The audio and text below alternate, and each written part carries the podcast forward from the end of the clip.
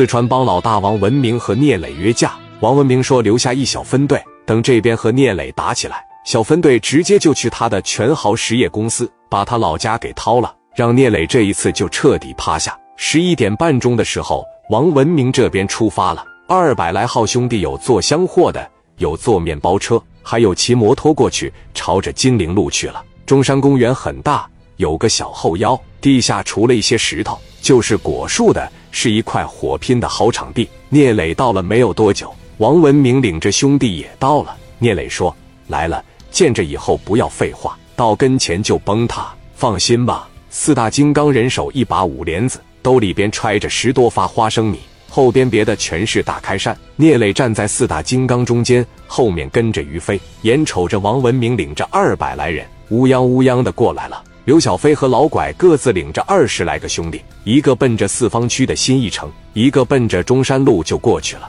聂磊家里边那帮兄弟当时还说呢，也不知道磊哥这一战能怎么样。这要是把川帮灭了，磊哥在市里边又得扬名立万了，兄弟们的日子就又好过了，一点也没意识到危险正在一步步靠近。中山公园，聂磊抱着膀，王文明过来了，往跟前一立，看着聂磊没有说话。聂磊也看着王文明，王文明冷笑着，非常阴森。史殿林点燃了导火索，来了一句：“还等啥呢？干！”四大金刚再加上于飞刷，一下子就上去了，哐哐开干了。王文明往后边一撤，也开干了。长期的打仗，史殿林感觉五莲子离得稍微远一点，横竖是打不死人，打脚底下让人感觉不敢下手一样。所以史殿林的五莲子永远是往上三路打。刘毅这小子手上也是有人命了，边打边叫嚣。蒋元马上就成聂磊哥的妹夫了。这个时候不好好表现，什么时候表现呢？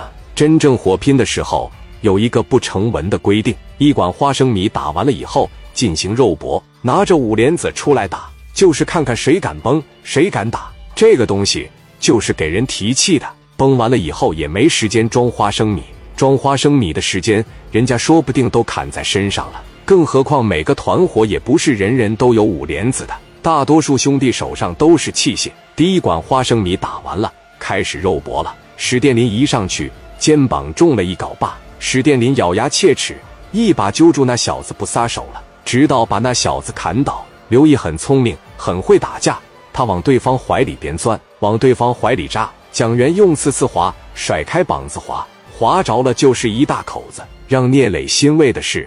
虽然自己在人数上仅是对方的三分之一，但是山东大汉在体力上占先天优势。四川帮块头上小一点，聂磊这边最低都得是一米七五、一米八的个头。一方劈头盖脸压着打，另一方是抬着脸，场面可以想象。聂磊一瞅，差不多了，今天晚上基本上就这样了。聂磊还有一招：第一波枪战，第二波肉搏的时候，让五哥帮装花生米，第三波再来枪战。第三波的枪战只是聂磊单方面有五连子了。王文明眼瞅着聂磊要占据上风，抵挡不住了。聂磊接到一个电话，老窝被人抄了。